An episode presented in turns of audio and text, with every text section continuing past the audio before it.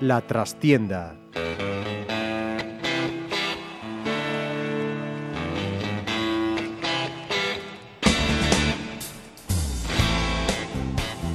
Saludos amigos, os habla Ramiro Espiño en nombre de todo el equipo. Comenzamos una nueva edición de La Trastienda en Pontevedra Viva Radio desde nuestros estudios en la calle Michelena de Pontevedra.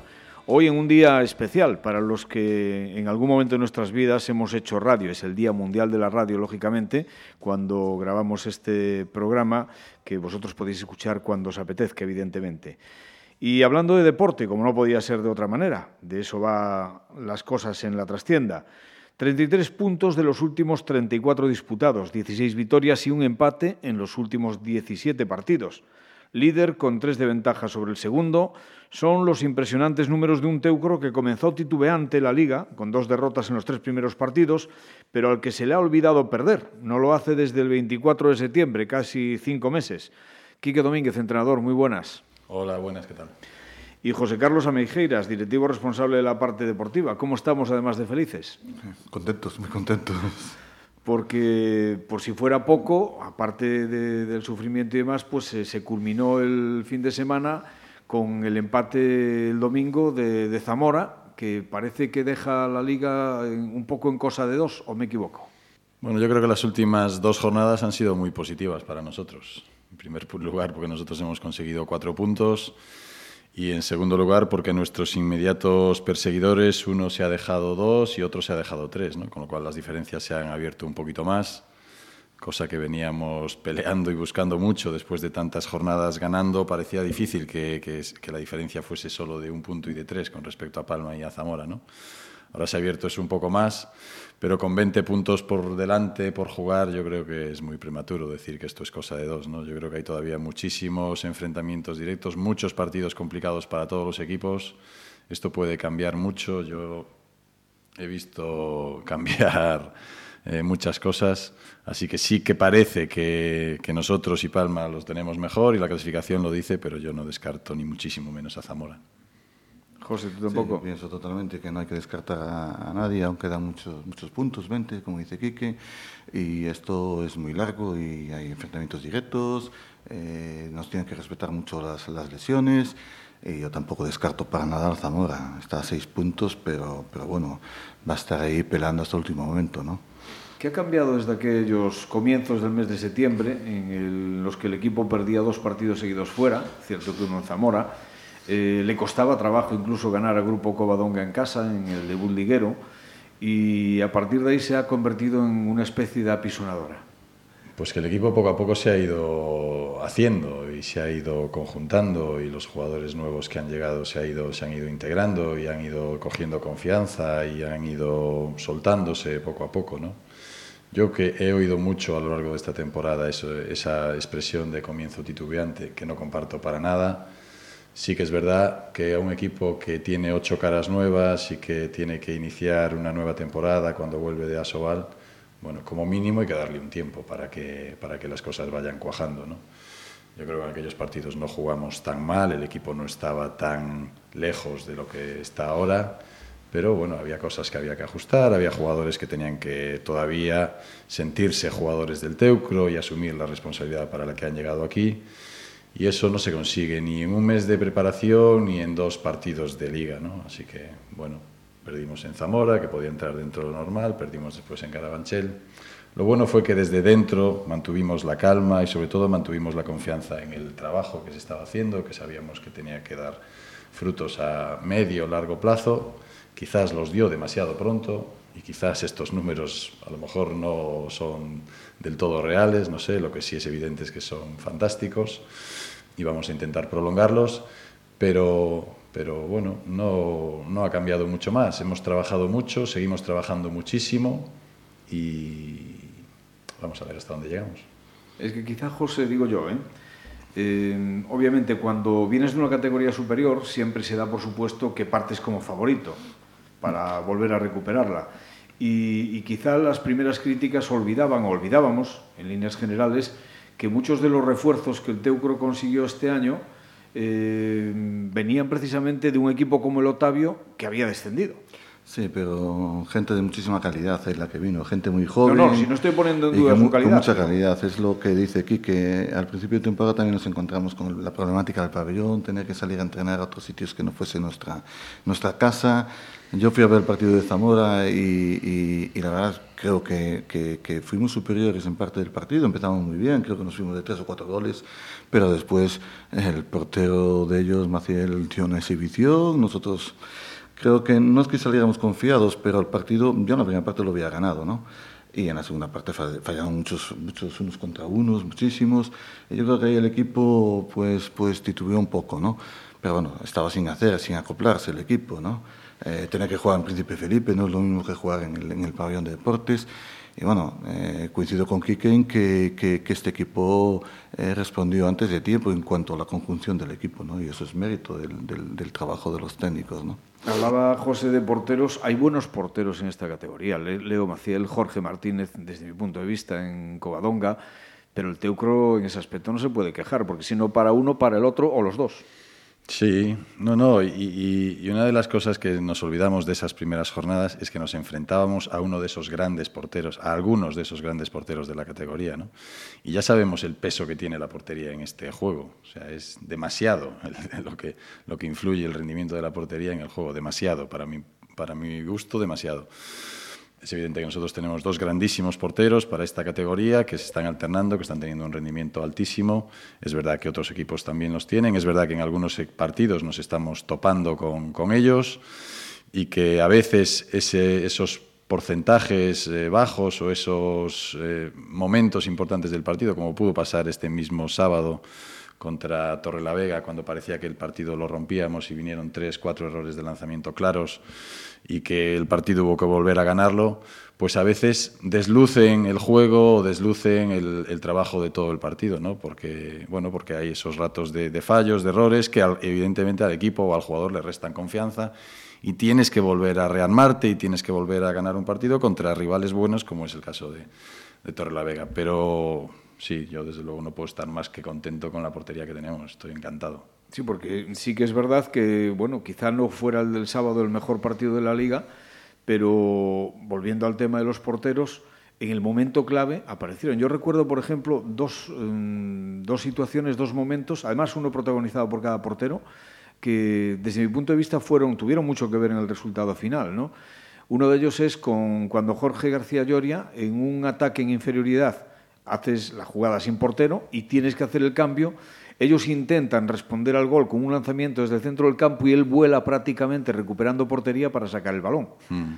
Y la otra fue el penalti que le para a José Carlos, con 25-27 ya en el marcador y un minuto y medio por delante, que, que si eso fue Santana, que, que, vaya, vaya, si, si, lo meten a lo mejor hablamos de otra cosa los números de Lloria el otro día no fueron números espectaculares. Hizo algunas paradas en momentos importantísimas y paradas espectaculares, algunas de ellas, pero es verdad que en el, porcentaje total no tuvo unos números muy altos. Eh, Javi Santana salió los últimos 10 minutos y estuvo tremendo, tremendo, con tres paradas decisivas. Y, viene siendo así a lo, largo de la, a lo largo de la temporada. ¿no? El rendimiento está siendo muy alto, lo dicen los números, pero más allá del rendimiento eh, hay que verlos trabajar durante toda la semana, hay que ver la compenetración que hay entre ellos y la eh, solidaridad a la hora de trabajar y de ayudarse y de comentar y de estar siempre el uno pendiente del otro. La verdad que en eso son dos profesionales ejemplares. Lo de los porteros siempre es una casta aparte, ¿no? Porque a lo mejor en otros puestos hay más rivalidad, si juegas tú no juego yo. En los porteros también pasa eso, evidentemente. he visto de todo, he visto de todo, te lo puedo asegurar. Pero realmente los porteros son especiales en ese aspecto porque sí es habitual, al menos en balomano, que el que está en el banquillo se esté fijando dónde localiza los lanzamientos, los lanzadores adversarios, para luego decirle al compañero, oye, por aquí o por allí y ayudarle, ¿no? Sí, bueno, hay algunos que se están fijando para cuando salgan ellos intentar pararlos. Y hay otros que, como tú dices, se están fijando para cuando hay un tiempo muerto comentar y decirle, y oye, ten cuidado que este te está lanzando mucho aquí, no levantes tanto, ofrécele y tápala. En este caso, en este caso ya te digo, la colaboración entre ellos no puede ser mejor, se llevan eh, muy bien. Yo sabía, sabía el tipo de, personas que, fichábamos cuando les fichamos y sabía también que la portería con ellos dos quedaba muy bien cubierta, ¿no? Y después hay que responder y ellos están respondiendo. Y habíais pedido, José, apoyo al público, a la afición, antes de recibir al Torre la Vega, y esa afición no falló. Yo me atrevo a decir, a lo mejor exagero, pero me atrevo a decir que muy posiblemente este partido, tal como se desarrolló, en otra pista y sin ese respaldo a lo mejor se hubiera escapado. Si no los dos puntos, uno al menos sí. Sí, puede ser, puede ser. Estuvo muy, muy, muy bien la afición animando. Eh, creo que, que, hubo 1.200 personas en el, en el campo, que para esta categoría es tremendo, ¿no? Incluso creo que en Asobal es difícil encontrarlo, ¿no? Y estuvo apoyando y sí, sí, sí dio el aliento suficiente en esos momentos difíciles de la segunda parte, que, que nos remontaron un parcial de 5-0 pues, eh, y se pusieron ahí, eh, empatando pues yo creo que los jugadores eh, lo han notado. Eh, a Carlos García pidiendo ánimo a los, a los, a los, eh, al público es habitual en, en el mm. pabellón, ¿no? Lo necesitan y, y, esta vez la afición que responde siempre ha respondido un poquito más. Es que nos estamos abonando al sufrimiento, Quique. Aunque eso sí, vamos con apuros en el marcador, pero vamos sacándolos. O sea, que bendito sufrimiento, ¿no? Sí, sí que es verdad que en los últimos partidos, cuando mejor parecía que los teníamos, tanto contra Zamora como este mismo sábado contra Torrelavega, el día de el día de Carabanchel también, incluso en Tolosa, después de ponernos cuatro arriba. Cuando parece que encarrilamos el partido o que la cosa pinta bien, pues es cuando vienen algunos errores, es cuando perdemos algún balón y es cuando el equipo contrario se nos viene un poco encima. Es, es verdad que lo estamos resolviendo bien y bueno, y que el equipo demuestra también entereza y capacidad de superar esos momentos. Pero, pero bueno, si de vez en cuando somos capaces de romper el partido y llegar un poco más tranquilos, también, también se agradece. Por lo menos los que sufren del corazón no, lo van a tener tan acelerado, ¿no? Sí. Eh, sí que es verdad que habitualmente mejor las segundas partes que las primeras. En este caso, yo creo que fue un poco más tranquila la primera que la segunda, ¿no? frente al Torre la Vega, pero habitualmente estáis resolviendo los partidos, digamos, en los últimos 15 minutos. Bueno, ha habido de todo, ha habido de todo. La verdad que, por ejemplo, el día de Palma del Río, me viene ahora a la cabeza el día del Palma del Río, la primera parte fue extraordinaria, extraordinaria. Hicimos seguramente el mejor primer mm. tiempo de la, de la liga. Después, en el segundo tiempo, tuvimos un pequeño bajón y después volvimos en el último tramo a, a despegarnos. Ha habido de todo. Sí que es verdad que el equipo físicamente está bien y que, y que ha habido primeros tiempos igualados, muchos de ellos fuera de casa que después en la segunda parte sí que nos hemos despegado y hemos conseguido jugar más tranquilos, pero, pero bueno, no, no sé si es una tónica habitual, no sé. Bueno, y ¿está permitido soñar o hacemos como el Cholo Simeón y seguimos con el partido a partido? No, yo creo que está permitido soñar, es evidente. Tú decías al principio que éramos los máximos favoritos al ascenso. Yo se lo dije a los jugadores el primer día. Dice que sepáis que somos los máximos favoritos al ascenso, porque venimos de Asobal y porque somos el Teucro, no hay más. Dicho esto, nos ponemos a trabajar. Así que ahora, cuando quedan solo 10 jornadas, cuando estamos de primeros, cuando el segundo está a 3 puntos, cuando el tercero está a 5, pues es verdad que seguimos siendo los máximos favoritos. Pero nosotros no vamos a cambiar nada. Nosotros vamos a seguir entrenando mucho, vamos a seguir entrenando duro, vamos a seguir tratando de mejorar cosas, que tenemos muchas que mejorar. Vamos a intentar que los jugadores sigan creciendo, que los jóvenes eh, asuman este reto de jugar estas 10 jornadas por el título y por el ascenso y por lo que tenga que ser, y que no les pese y que les sirva como proceso de, de madurez también en su formación como jugadores y, y nada más. Diez partidos dan para mucho, como comentábamos antes, vamos a perder partidos, así que como vamos a perder partidos, vamos a ver cómo se va desarrollando todo y vamos a, estar tranquilos y si después hay algo que celebrar, pues mucho mejor. Pero a lo mejor estos apuros de, de, estas últimas jornadas hasta le han venido bien al entrenador para, en la labor de mentalización de los jugadores, que sepan que ganar sí, pero como no trabajemos estamos listos. Sí, pero la verdad que los jugadores lo saben, los jugadores lo saben. Yo tengo la suerte de tener un grupo de un vestuario y un grupo de jugadores que, que, viven mucho esto, que están muy en el día a día de todo, que saben cómo va y que no son para nada jugadores engreídos o que se vengan rápido arriba o que levanten pronto los pies del suelo, no, son jugadores humildes, todos ellos, que, que sí, que tienen mucha ilusión porque la cosa sigue yendo bien y es verdad que yo tengo que mandar mis mensajes y tengo que ver cómo está el equipo para para saber según qué cosas tengo que decir, pero muchas veces no hace falta decir mucho. ¿Y tenemos algún fichaje previsto para estos últimos 10 partidos que, que quedan? Estoy pensando en un fichaje que está en casa, ¿eh? En José Manuel Real. Ah. ah, José Manuel Real. Hombre, yo creo que está trabajando mucho y muy bien, que está, está adelantando todos sus, sus, los tiempos, ¿no? Pero tú sabes mejor que yo que, que aún me queda un poquito para estar, para estar en, Sí, sí, como, no vamos a tener, como no vamos a tener fase de ascenso, pues no va a llegar. Si tuviéramos fase de ascenso, pues yo creo que, yo creo que, que, Mira, luego, estaría, ¿no? Para que luego, Quique, digas que somos los periodistas los que te metemos presión, ¿eh? Ah, no, no, él, él, tiene, él tiene la presión desde, el, desde, desde agosto, ¿eh? Sabe lo que le ha pedido esta junta directiva y lo tiene claro, es lo que le ha pedido para este año, ¿no?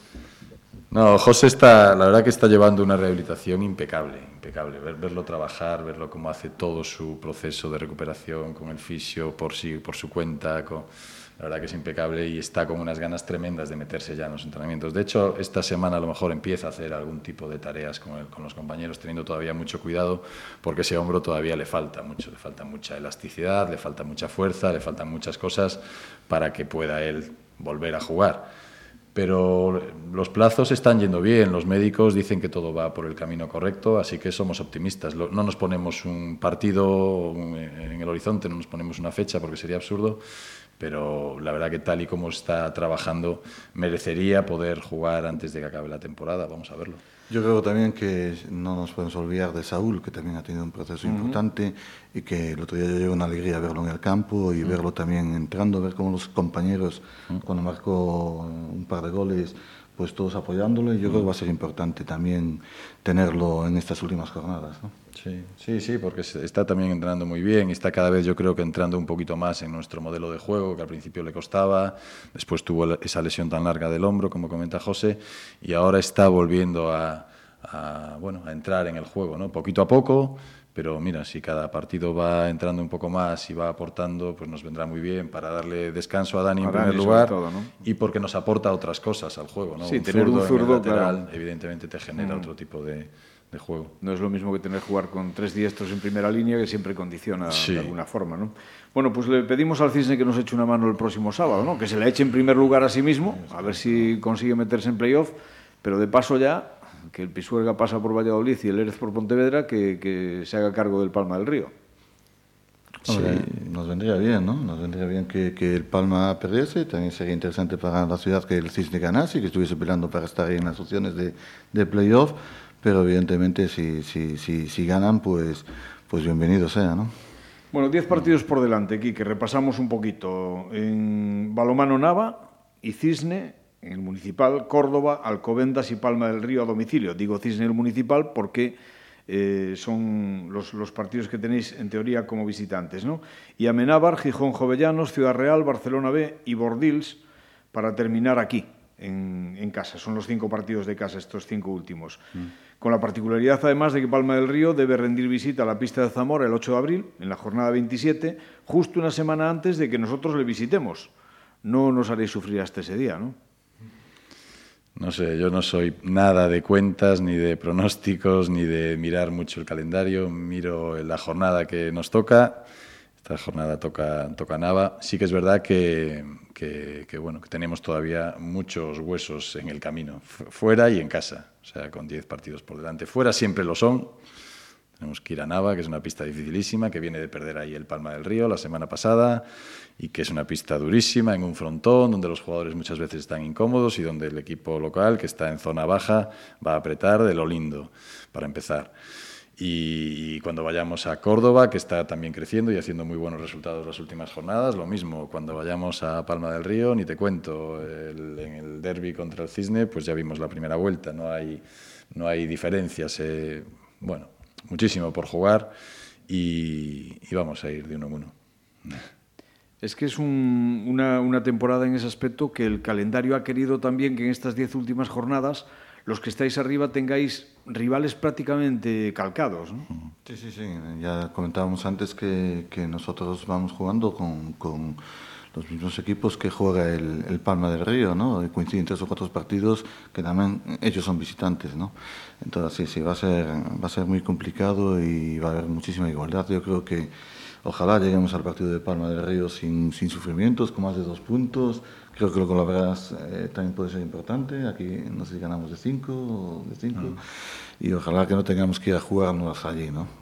Es una, una, salida muy, muy, muy complicada la de Palma. Es que tal como está la clasificación, además, lo que en teoría podrían ser, digo en teoría, partidos fáciles, porque ya hemos visto que con el Tolosa ha costado un montón y eso que solo lleva una victoria, ¿no?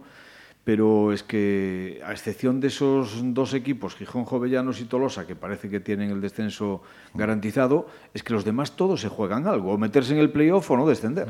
Sí, no, es que esta categoría desde que cambió el formato es así y era lo que se buscaba y realmente se ha conseguido.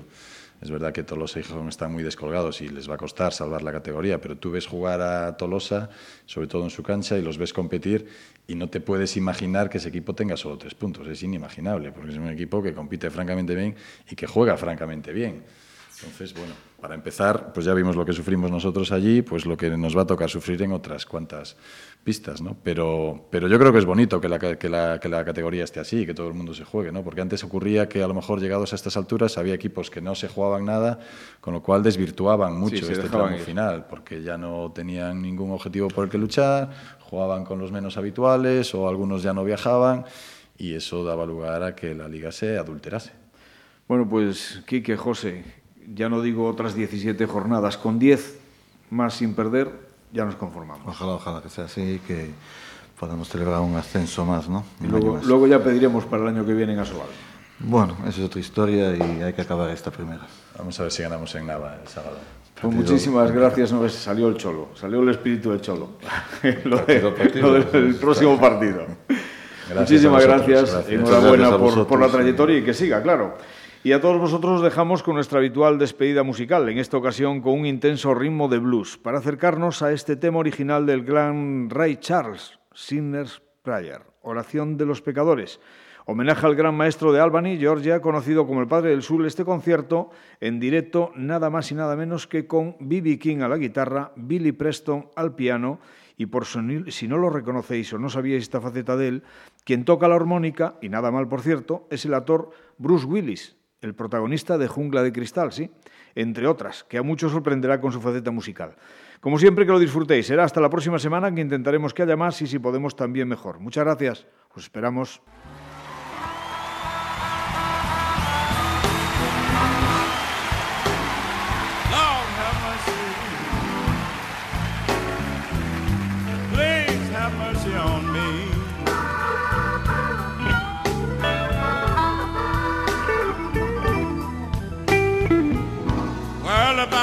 Somebody wrong, hey, have mercy if you please.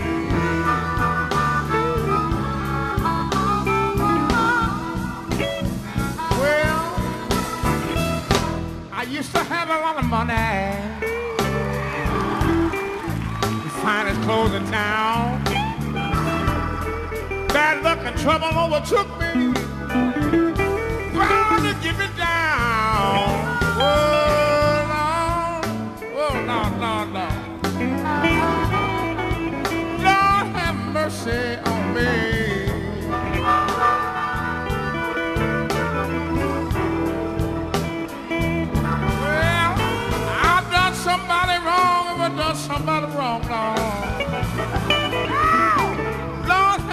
Mercy if you please, yeah, yeah.